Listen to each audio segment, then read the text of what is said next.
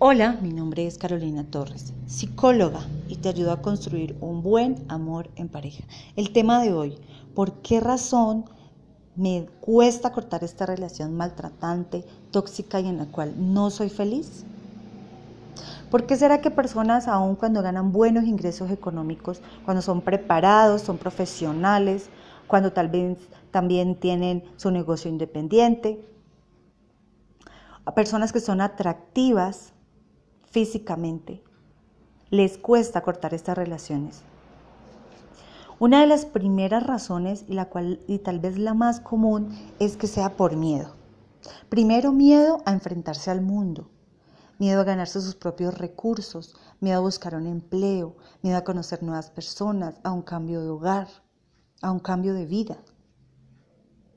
Fue una relación tan maltratante, a veces psicológicamente, donde nos decían, usted no va a ser capaz, usted no va a poder, usted sin mí no es nada, usted no es inteligente.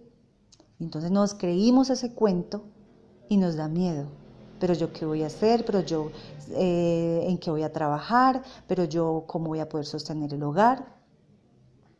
Y como a veces también somos dependientes económicamente de la persona, entonces eh, si llegaron hijos, le damos prioridad eh, al hogar, a la, crianza y la educación de los hijos, y entonces nos volvimos eh, dependientes de nuestra pareja económicamente.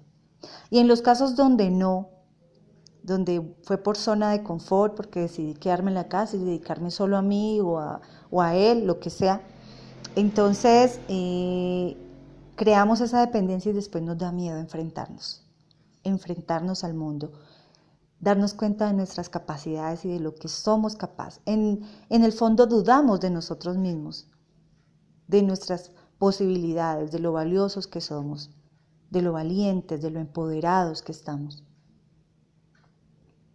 Una segunda posible razón sea porque esta relación en la cual llevamos muchos años creamos una dependencia, nos acostumbramos a esta relación en el fondo hay un apego, un apego infantil, un apego eh, que viene desde nuestros padres, nuestros cuidadores, donde nos sentíamos acompañados, así sea mal, contenidos, aunque realmente no lo estamos, apoyados igual, donde eso, si nos ponemos a analizar, no existe realmente. A veces también es por un rol social porque esta persona nos da un estatus, porque esta persona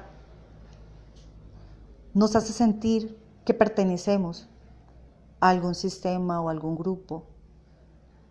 Y entonces este rol social donde pensamos qué van a pensar, qué van a decir, qué dirán, si yo me separo, sin él, sin él, sin ella no sería nada, sería un don nadie, una don nadie.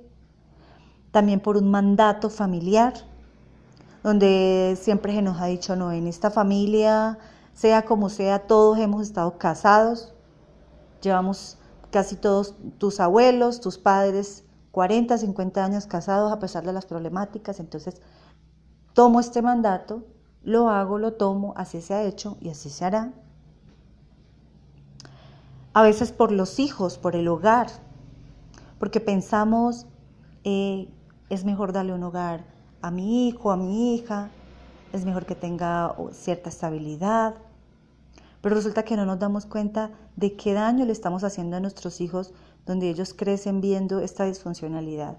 Solo problemáticas, solo maltratos, solo violencia, donde yo vivo todo el tiempo llorando, donde yo vivo infeliz.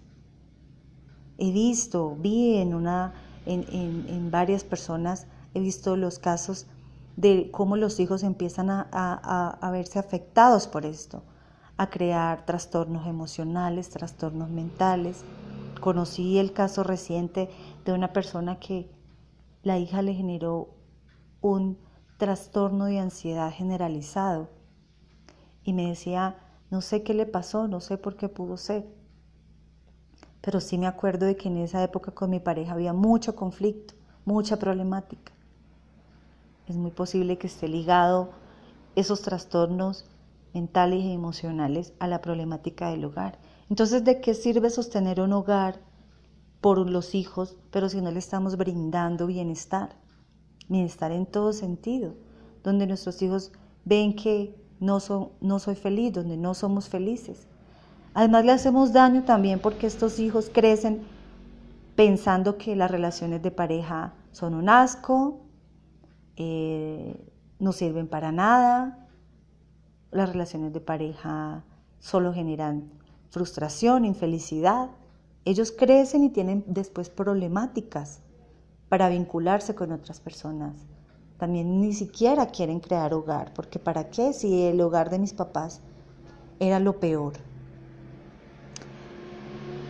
Yo te invito a que si es tu caso, busques ayuda profesional. Busca ayuda, acompañamiento. Hay muchos sitios donde se brinda apoyo online, presencial. También te invito a que trabajes tu autoestima, tu amor propio, a que te empoderes, a que pienses que eres capaz, que eres merecedora, que eres merecedor, que eres inteligente, que eres valiosa, que mereces respeto, reciprocidad, cariño, amor, y que las relaciones sanas y buenas son posibles de construir. Sígueme por Instagram como arroba el spa del alma si quieres saber más de pareja o para agendar sesión de terapia de pareja o psicoterapia. Te envío un abrazo de luz y de amor.